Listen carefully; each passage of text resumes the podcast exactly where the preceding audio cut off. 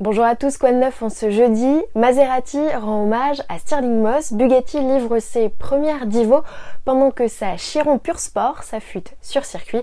Enfin, pour terminer sur une note positive, les constructeurs relancent la production automobile et donc on vous invite en coulisses pour voir comment ça se passe.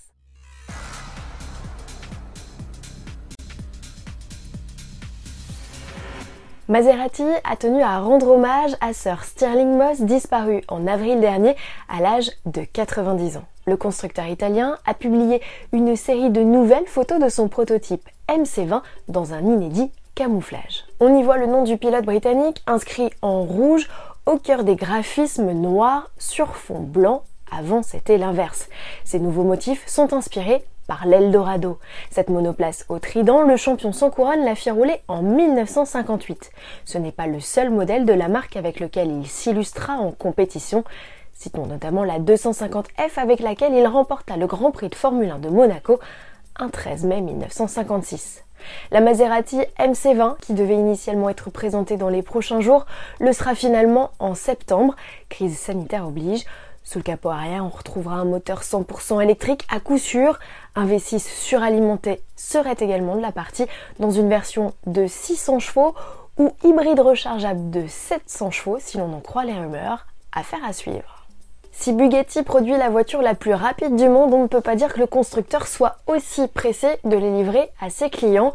Pour preuve, il lui aura fallu près de deux ans après la présentation de sa Divo, star du mondial de Paris 2018, pour achever son développement. Si l'hypercar est étroitement dérivée de la Chiron, elle en reprend d'ailleurs le W16 8 litres de 1500 chevaux, ses réglages châssis sont plus poussés et son aéro nettement plus travaillé. Son offre de personnalisation est aussi plus développée.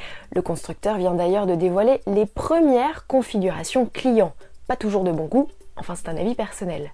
Sur ce modèle facturé 5 millions d'euros, aucune limite. D'ailleurs, 15 personnes accompagnent les heureux propriétaires au cours du processus de fabrication pour leur permettre de créer un bolide sur mesure. Sur les 40 dans le monde, il n'y en aura donc pas deux pareils. Une Bugatti en cache une autre, cette fois il est question de la Chiron Pure Sport. Après des semaines confinées, les ingénieurs ont enfin pu reprendre les essais sur circuit de la sportive présentée en mars. Trois jours durant, deux prototypes de Pure Sport ont limé le circuit de Bilsterberg en Allemagne, composé de 19 virages et 44 creux et bosses.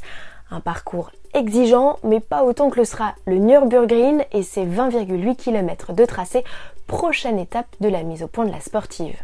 Plus affûtée qu'une Chiron avec un châssis plus ferme, la Pure Sport est aussi plus légère avec 50 kg de moins sur la balance. La boîte a été repensée pour optimiser les passages de rapport et faire tourner plus vite le W16 de 1500 chevaux. Les premiers exemplaires de ce bolide limité à 60 unités et facturés chacun 3 millions d'euros seront livrés fin 2020. Je vous propose de finir avec des images en provenance des sites de production de plusieurs marques automobiles. Ça y est, après plusieurs semaines d'arrêt, les usines redémarrent progressivement. La demande n'est toutefois pas assez forte pour les faire tourner à plein régime. Rien n'a changé ou presque, tout le monde désormais se plie aux nouvelles règles sanitaires avec port du masque obligatoire. Malgré tout, on parvient à distinguer le sourire de chacun. Précisons que ce nouveau rituel sanitaire très strict s'applique aussi aux concessions qui ont rouvert leurs portes dès le 11 mai, comme ici chez Peugeot. À demain.